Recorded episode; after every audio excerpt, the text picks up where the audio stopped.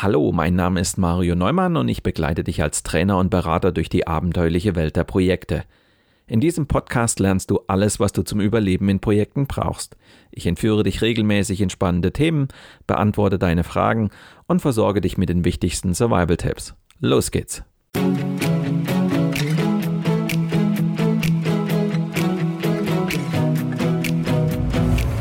Du hörst den Podcast Projekt Safari nach dem gleichnamigen Buch von Mario Neumann.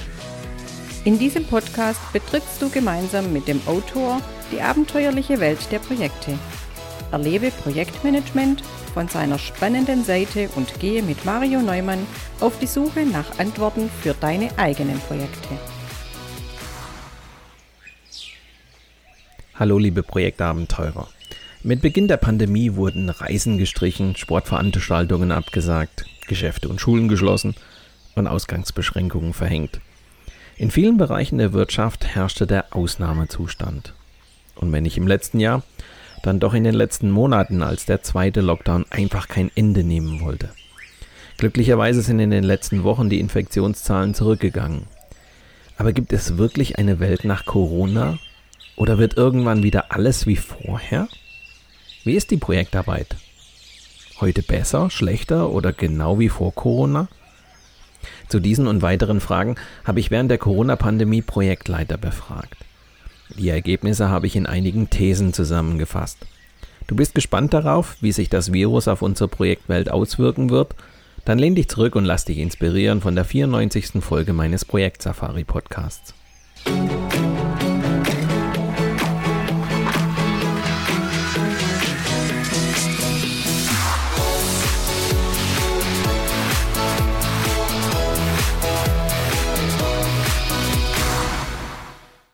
So langsam spüren wir, dass sich zwischenzeitlich so viel verändert hat, dass es vermutlich nie mehr so werden wird wie vor Corona.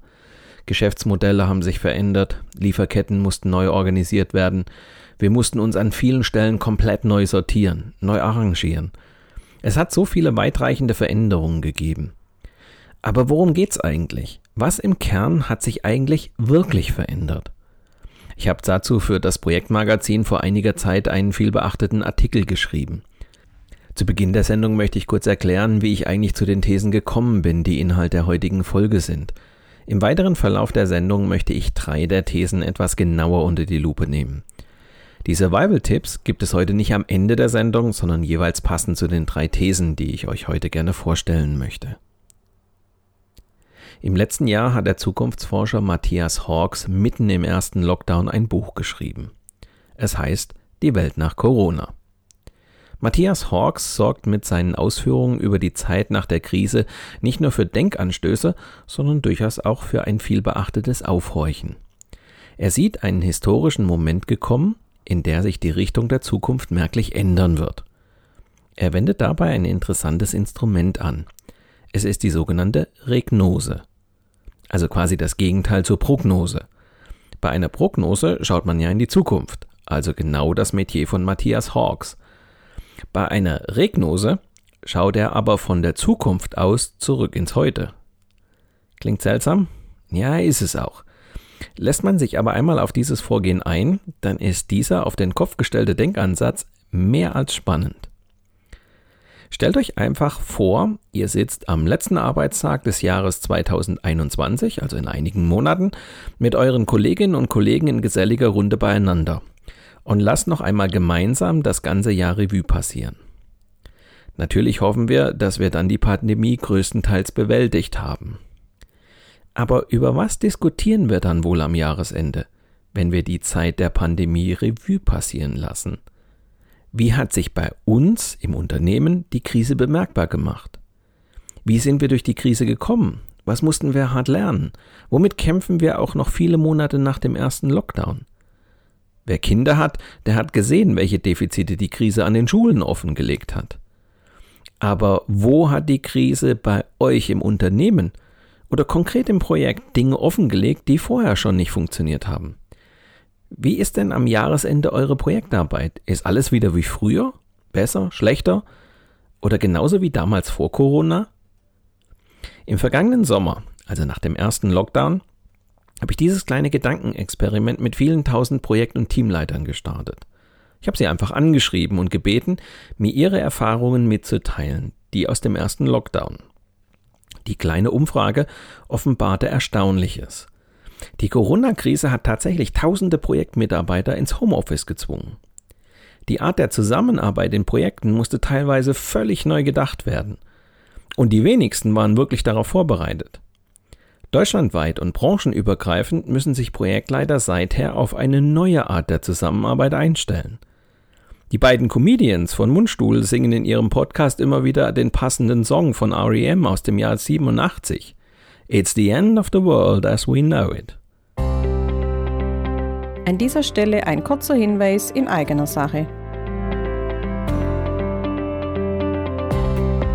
Wenn du mehr über die spannende Welt der Projekte erfahren willst, besuche auch unser Online-Magazin Abenteuer Projekte. Dort findest du zahlreiche Videos, Audio- und Textbeiträge zu schwierigen Situationen, mit denen du als Projektleiter oder Projektleiterin früher oder später konfrontiert sein wirst. Abenteuerprojekte ist dein Survival Guide und wird dir helfen, Projekte auch unter schwierigen Bedingungen erfolgreich zu managen und mit Auftraggebern, Vertragspartnern und Mitarbeitern immer den richtigen Kurs einzuschlagen. Wir freuen uns auf deinen Besuch auf abenteuer-projekte.de.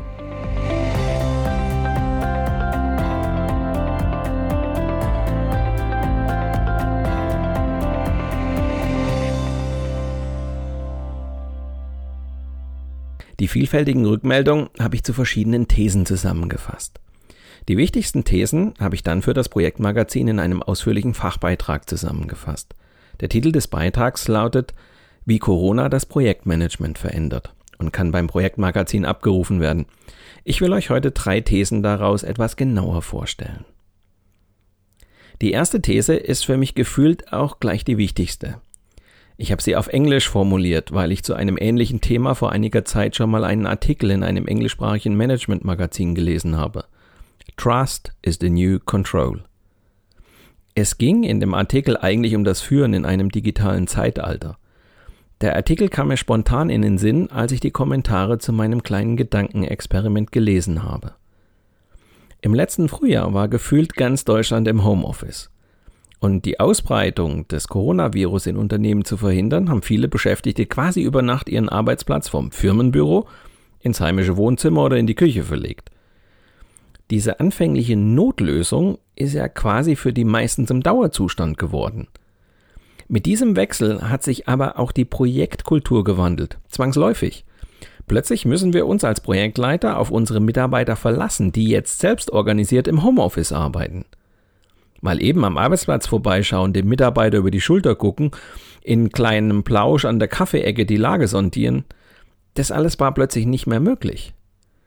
Für viele Projektleiter war das der pure Stress. Da mussten in schneller Taktung Prozesse neu erfunden werden, alte Strukturen ad acta gelegt werden. So manch lang durchdachte Strategie ist schlicht über den Haufen geworfen worden. Plötzlich war alles anders, alles neu. Ich habe es mal so formuliert, die Corona-Pandemie schafft eine neue Dimension, die auf Projektleiter erst einmal wirken muss. Denn mal ehrlich, wir sind doch als Projektleiter mit Kontrolle groß geworden. Projektkontrolle, Terminkontrolle, Kostenkontrolle, Qualitätskontrolle, Aufwandskontrolle, Fortschrittskontrolle. Soll ich weitermachen? Also Kontrolle die ganze Zeit. Wie viele Projektleiter haben Projektpläne entwickelt und versucht, das Projekt über Kennzahlen, also KPIs zu steuern? Ich kenne so viele Unternehmen, in denen das seit vielen Jahren Standard ist. Und jetzt soll ich darauf vertrauen, dass meine Mitarbeiter von sich aus qualitativ hochwertig arbeiten? Und dabei Zeit und Kosten nicht aus den Augen verlieren? Das ist mal eine echte Herausforderung. Michael Schoppe von der Fürth-Gruppe in Künzelsau hat mir damals erzählt, was ihn am meisten beschäftigt, sei die ungeschönte Klarheit, wie vieles durch die Krise zutage gekommen ist. Ganz unverblümt und direkt würde man merken, wer wie tickt. Wer kann seine Teilprojekte selbstständig vorantreiben? Wen muss ich an die Hand nehmen und jeden Schritt nacheinander anleiten? Wo man sich vorher durch den Alltag schlängelte und sein Vermögen oder Unvermögen versteckt hat, würde man nun ganz unverblümt die einzelnen Charaktere sehen. Und Michael hat, wie ich finde, eine großartige Schlussfolgerung daraus gezogen. Er sieht darin eine große Chance, sich noch besser auf seine Mitstreiter einzustellen. Michael hat in seiner Rückmeldung an mich zu Recht darauf hingewiesen, dass sich Projektleiter gerade jetzt in der Corona-Krise an ihre Kernfunktion erinnern müssen, nämlich das Führen von Mitarbeitern. Ich merke doch auch, dass gerade in den Unternehmen, in denen man die Projektleiterausbildung lange vernachlässigt hat, genau das jetzt zum Problem geworden ist. Ausgerechnet jetzt, in einer schwierigen Situation, wo ich mehr denn je auf die Motivation und das Engagement jedes Mitarbeiters angewiesen bin, wo ich kreative Lösungen für die Krise brauche, ausgerechnet dann sind die Projektleiter nicht in der Lage, sich auf die verschiedenen Mitarbeiter richtig einzustellen. Ausgerechnet dann sind sie nicht in der Lage, die Motivation ihrer Mitarbeiter hochzuhalten.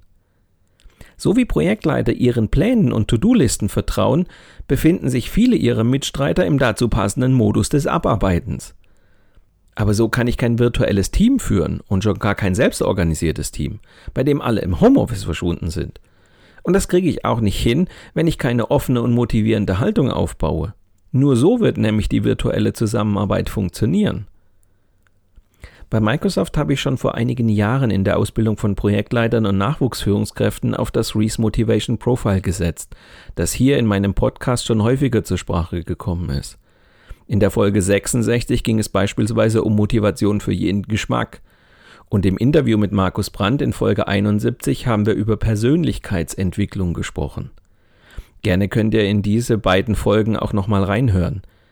In meinem Online-Magazin Abenteuerprojekte findet ihr in den Shownotes zu dieser Sendung auch den Hinweis zu einem kostenlosen Videoseminar über das Reese Motivation Profile, das ihr jederzeit abrufen könnt. Nochmal kurz zur Erinnerung. Das Reese Motivation Profile ist ein psychologisches Testverfahren, das die Lebensmotive eines Menschen abbildet. Die Methode zeigt dabei, was einer Person im Leben wichtig ist und was sie zur Leistung antreibt, was sie also motiviert. Es geht darum, die grundlegenden Motive der Mitarbeiter besser zu verstehen, denn diese stellen die Plattform dar, auf der Leistung entsteht. Dahinter steht ein im Grunde einfacher Gedanke. Je genauer wir als Projektleiter die Beweggründe und Motive eines Mitarbeiters erkennen, desto individueller können wir unsere Kommunikation gestalten. Bei Microsoft haben diese Maßnahmen beispielsweise bewirkt, dass Projektleiter, gerade auch im stressigen Projektalltag der Corona-Krise, bewusster führen und kommunizieren konnten – mit dem Wissen um die Beweggründe ihrer Mitarbeiter konnten sie deren Verhalten auch auf die Distanz besser einschätzen und ihnen das notwendige Vertrauen entgegenbringen. Passend zu dieser These habe ich auch einige Survival-Tipps für euch. Wer ein Projektteam leitet, das still im Homeoffice vor sich hinwurschtelt, der muss die Mitarbeiterführung als seine wichtigste Aufgabe sehen. Ihr braucht zu eurem Team einen ganz engen Kontakt. Ihr müsst zum Beispiel sehr genau wissen, was eure Mitarbeiter gut können und was ihnen Spaß macht. Nur so kann intrinsische Motivation entstehen. Vertrauen spielt eine zentrale Rolle in der Führung virtueller Teams, denn ihr habt, ob ihr das wollt oder nicht, über euer virtuelles Team sehr viel weniger direkte Kontrolle als über Mitarbeiter, denen ihr jederzeit auf die Finger schauen könnt. Diese Kontrolle lässt sich nicht vollständig in den digitalen Raum übertragen. Und wenn ihr nicht kontrollieren könnt, dann müsst ihr vertrauen können. So einfach ist es. Versucht die Beweggründe und die Motive eurer Mitarbeiter zu erkennen. Entwickelt also im Laufe der Zeit ein Gespür dafür, was eure Mitarbeiter zu Leistung antreibt. Sucht das Gespräch mit ihnen und schärft eure Beobachtungsgabe, um herauszubekommen, was euren Mitarbeitern wichtig ist. Stimmt eure Kommunikationsweise und euer Handeln auf die Motivlage eurer Mitarbeiter ab. Übertragt jedem Mitarbeiter möglichst die Aufgaben, die ihn motivieren und gestaltet sein Umfeld so, dass es ihn motiviert. Das Reese Motivation Profile kann euch dabei helfen. Meine zweite These hat viel mit Projekten zu tun, die direkt von Corona betroffen waren.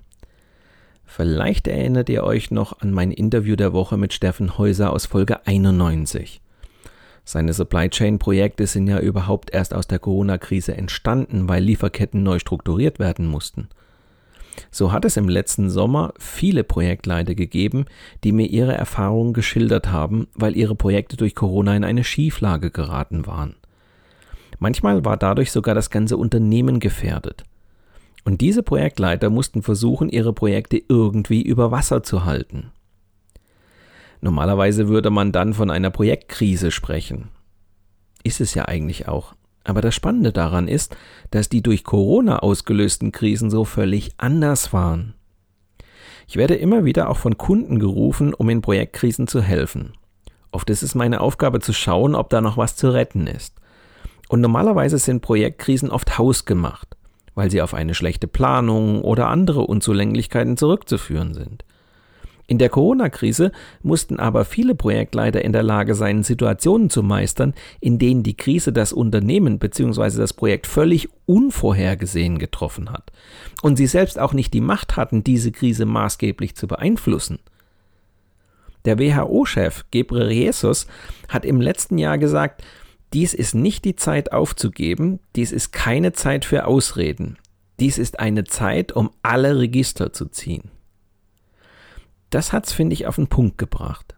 Im ersten Lockdown, aber auch in den letzten Monaten standen viele Projektleiter plötzlich vor der Herausforderung, irgendwie die nächsten Wochen und Monate halbwegs gut zu überstehen. Und da reden wir nicht über irgendwelche profanen Projektaktivitäten. Da geht es oft ans Eingemachte. Notwendig ist ein zügiges Update der Risikoanalyse. Es geht vor allem um mögliche Ausfallrisiken bei Kunden und Lieferanten. Und zwar immer dann, wenn das Infektionsgeschehen wieder aufflammt und es zu Liquiditätsengpässen im eigenen Unternehmen kommt. Das sind Themen, die gab es vorher so gar nicht. By the way, kennt ihr das Phänomen des schwarzen Schwans? Ein schwarzer Schwan ist ein Ereignis, das höchst unwahrscheinlich, selten und vor allem unvorhersehbar ist. Aus diesem Grund hatte sich der Publizist Nassim Taleb auch für das Sinnbild eines schwarzen Schwans entschieden und darüber ein ganzes Buch geschrieben. Die westliche Zivilisation ging lange Zeit davon aus, dass Schwäne nur weiß sein könnten, bis zum ersten Mal ein schwarzer Schwan gesichtet wurde. Allerdings gibt es eine Schwanenart, die tatsächlich schwarz ist, nämlich der Trauerschwan. Als weitere Metapher könnte man hier auch von einem weißen Raben sprechen. Und ebenso verhält es sich mit Geschehnissen abseits der Biologie. Solche Ereignisse können nicht vorhergesehen werden und haben zumeist einen massiven Einfluss auf die Weltanschauung der Menschen oder weitreichende ökonomische Folgen. Und die Corona-Pandemie war nichts anderes als ein schwarzer Schwan. Ein höchst unwahrscheinliches Ereignis. Dieses unwahrscheinliche Ereignis hatten Projektleiter nicht auf ihrem Radar. Woher auch? Kommt schon, vor zwei Jahren hätte doch von uns keiner erklären können, was eine Pandemie ist. So. Aber wenn wir das nicht auf dem Radar haben, dann sind wir auf die Notwendigkeit, jetzt improvisieren zu müssen, schlicht nicht vorbereitet. Das hat sich in der Corona-Pandemie in vielen Projekten gezeigt. Wer rechnet denn damit, dass meine Handwerker aus Österreich plötzlich nicht mehr auf der Baustelle erscheinen, weil die Regierung die Grenzen dicht gemacht hat? Und das mitten in Europa. Wer rechnet denn damit, dass plötzlich die halbe Belegschaft in Quarantäne ist, einige vielleicht sogar im Krankenhaus? Wer rechnet denn damit, dass eine Lieferkette durch Grenzschließungen unterbrochen wird? Wer rechnet denn damit, dass die Kurzarbeit in der IT-Abteilung den laufenden Betrieb lahmlegt? All das sind unvorhergesehene Ereignisse, die meinen Projektplan von jetzt auf gleich völlig außer Kraft setzen können. Dann stecke ich bis zum Hals im Schlamassel und nicht nur, weil mein Projektplan nicht mehr funktioniert, sondern weil auch meine ganze Art, ein Projekt zu managen, nicht mehr funktioniert. Zugegeben, es ist ein bisschen schwarz-weiß. Aber unsere traditionellen Projektmanagement-Methoden und Ansätze gehen doch davon aus, dass unsere Projekte weitgehend planbar sind. Das Problem wird erfasst, Ziele werden formuliert, die Projektstruktur wird entwickelt, Aufgaben werden geplant und in eine zeitliche Reihenfolge gebracht. Und schlussendlich wird der Plan in die Tat umgesetzt. Vom Groben ins Detail, nach einem logischen Schema. Bei einem schwarzen Schwan, also bei einem völlig unvorhergesehenen Ereignis, steigt der Anteil an unplanbaren Projektteilen rapide an. Plötzlich können wir viele Projektaspekte schlicht nicht mehr kontrollieren. Und sofort fahren wir mit unserem klassischen Planungs- und Steuerungsansatz mit Vollgas vor die Wand. In solchen Situationen hilft es wenig nach Ursachen zu suchen. Die Lage ist, wie sie ist, und ich kann auch nicht wirklich planen, weil ich die Dinge einfach nicht mehr in der Hand habe. Ich kann nur noch versuchen, die Probleme irgendwie zu meistern. Wenn ein Projekt derart außer Kontrolle gerät, helfen auch keine Notfallpläne mehr. Uns bleibt dann nur noch eins. Wir müssen improvisieren, so gut es eben geht. Oft ist es dann gar nicht mehr das Ziel, das Projekt wieder auf Kurs zu bringen, sondern die Verluste in halbwegs überschaubaren Grenzen zu halten. Das Projekt soll mit viel Improvisationskunst irgendwie über Wasser gehalten werden. Was dabei helfen kann, habe ich wieder in einigen Survival-Tipps zusammengefasst. Sicherlich wird jedes Projekt den ein oder anderen Schaden im Unwetter der Krise nehmen. Dennoch solltet ihr mit systematisch erfassten und regelmäßig neu bewerteten Risiken dafür sorgen, dass diese Schäden so gering wie möglich ausfallen. Versucht eine Art Notlandung, wenn ihr feststellt, dass es mit Umsetzung schwierig wird. Das bedeutet, ihr müsst das Projekt anhalten. Am Boden sind Analysen und Problembeseitigung für alle einfacher. Ein Flugzeug lässt sich auch nicht während des Flugs reparieren. Informiert alle Beteiligten. Überlegt, wer welche Informationen benötigt. Der Auftraggeber oder Kunde möchte zum Beispiel wissen, wie es weitergeht und welche Auswirkungen die Krise hat. Signalisiert Kompetenz und Zuversicht. Denn das Management möchte darauf vertrauen können, dass ihr und euer Team die Krise meistert.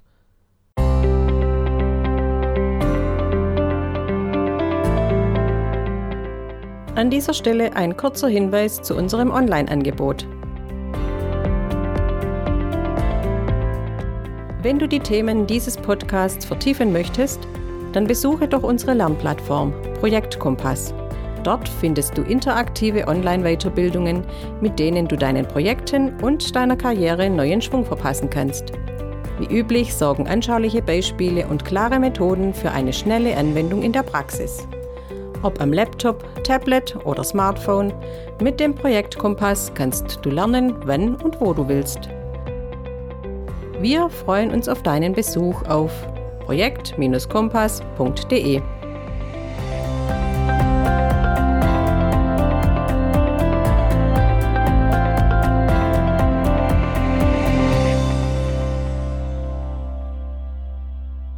Meine dritte und letzte These der heutigen Folge geht der Frage nach, wie Corona die Kommunikation in Projekten verändert hat.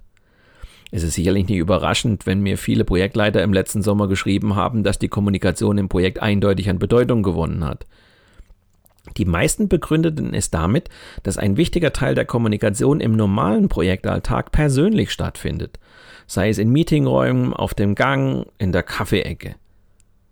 Die meisten haben mir schon im letzten Sommer prophezeit, dass Webkonferenzen nicht mehr zurückgedreht werden. Viele glauben auch, dass das Homeoffice zur Normalität werden wird. Natürlich gehört es zu unseren Hauptaufgaben als Projektleiter, Mitarbeiter auf dem Laufenden zu halten und alle Projektbeteiligten jederzeit über den Status des Projekts zu informieren.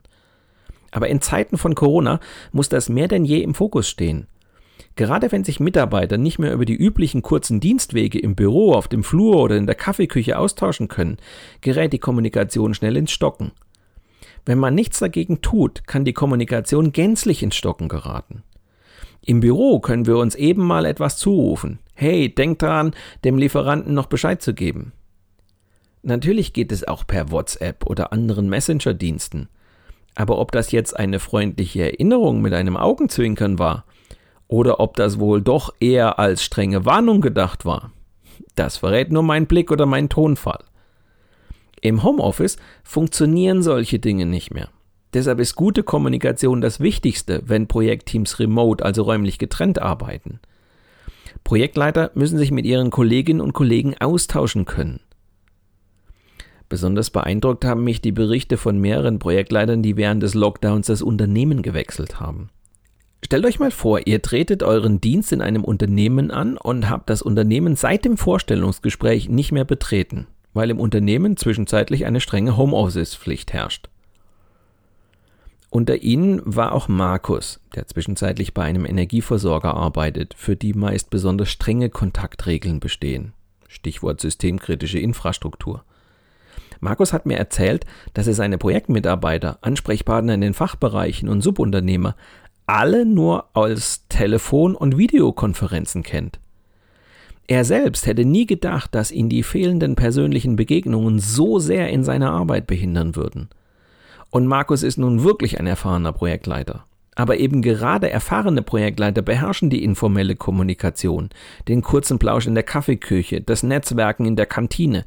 Und das alles fällt plötzlich weg. Die ersten Studien belegen ja schon, dass mangelnde Kommunikation und fehlende Informationen zu den Hauptursachen von Frust und Ineffizienz im Homeoffice gehören. Viele Projektleiter haben mir berichtet, dass sie auf das Konzept der Daily Stand-up Meetings gesetzt haben, das ihr sicherlich aus dem agilen Projektmanagement kennt.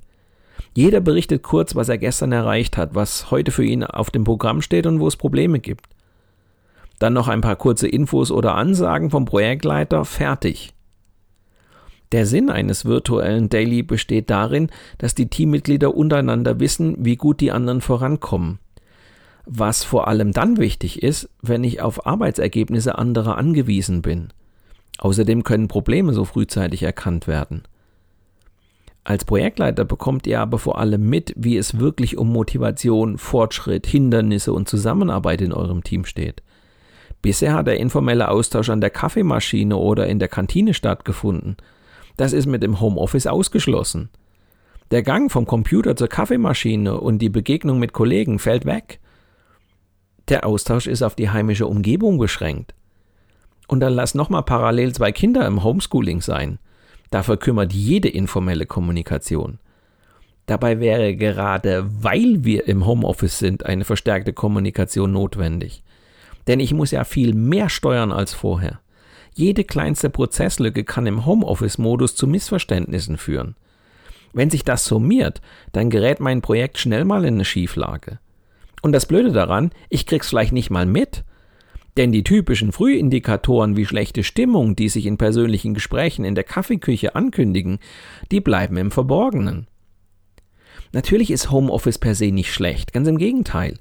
Viele Mitarbeiterunternehmen haben die Vorzüge der Heimarbeit in der Pandemie schätzen gelernt. Wenn wir jetzt davon ausgehen, dass das Homeoffice in Teilen bleiben wird, dann müssen wir uns aber überlegen, wie wir künftig Kommunikation im Projekt gestalten. Denn für uns als Projektleiter ist der Fortbestand des Homeoffice nach Corona nicht unbedingt eine gute Nachricht. Wenn die informelle Kommunikation leidet, dann sind Missverständnisse und Konflikte künftig häufiger auf der Tagesordnung.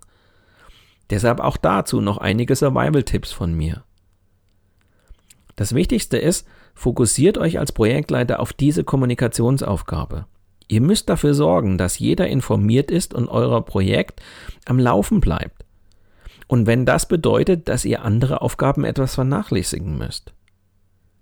Geht davon aus, dass ein Teil der jetzt ins Virtuelle verlagerten Kommunikation auch nach dem Ende der Corona-Krise weiter virtuell stattfinden wird.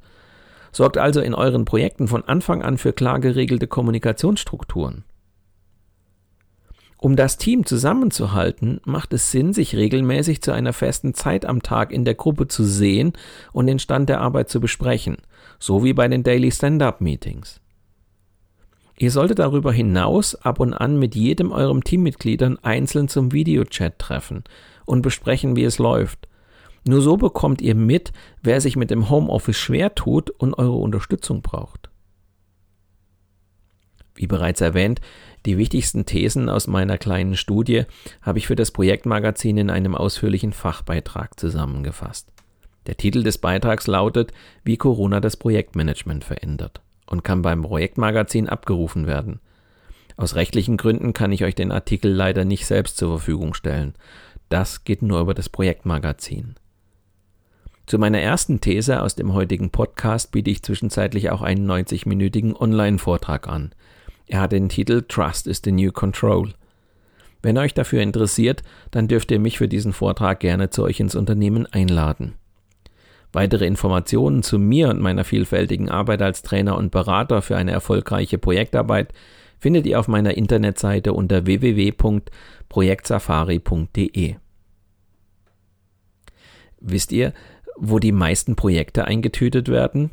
Richtig, in geselliger Runde nach Feierabend bei einem Glas Wein oder auf dem Golfplatz.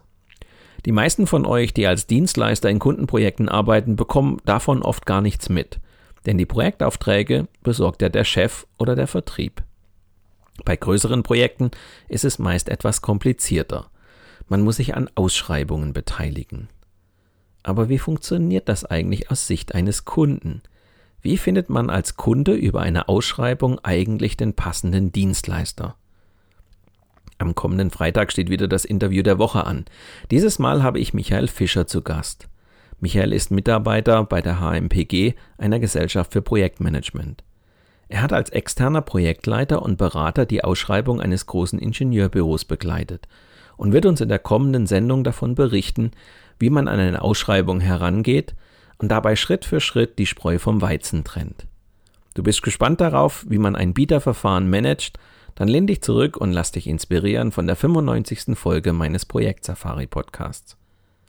Mit diesem kleinen Hinweis endet die heutige Episode meines Podcasts Projekt Safari. Danke fürs Zuhören, empfehlt mich weiter und bleibt mir auch während der kommenden Episoden treu.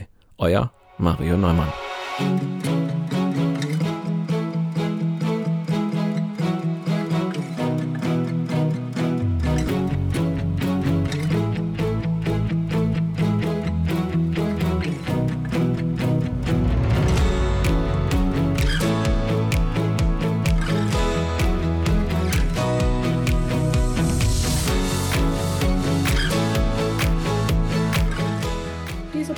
Podcast wurde Ihnen präsentiert von Mario Neumann. Mario Neumann ist Experte für Projektmanagement. Als Trainer und Coach begleitet er Projektleiter durch alle Phasen ihrer Projekte. Seine Methoden hat er aus der Praxis für die Praxis entwickelt. Effektiv, leicht verständlich und sofort anwendbar.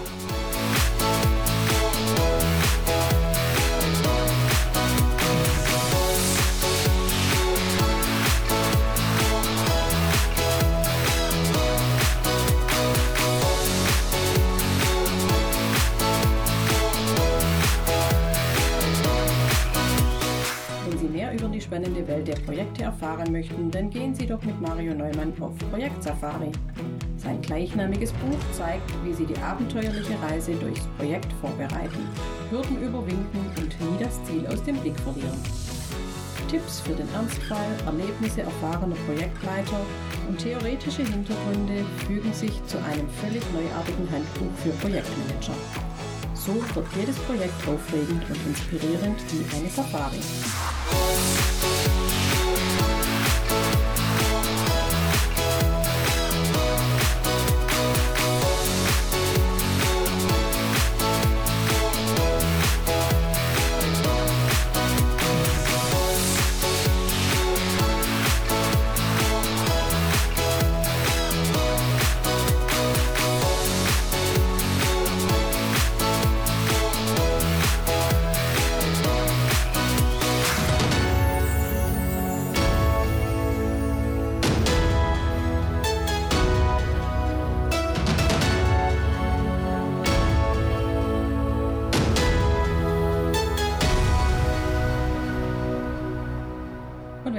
Gefallen hat, dann hören Sie doch wieder rein und empfehlen Sie uns weiter. Ihr Team Mario Neumann.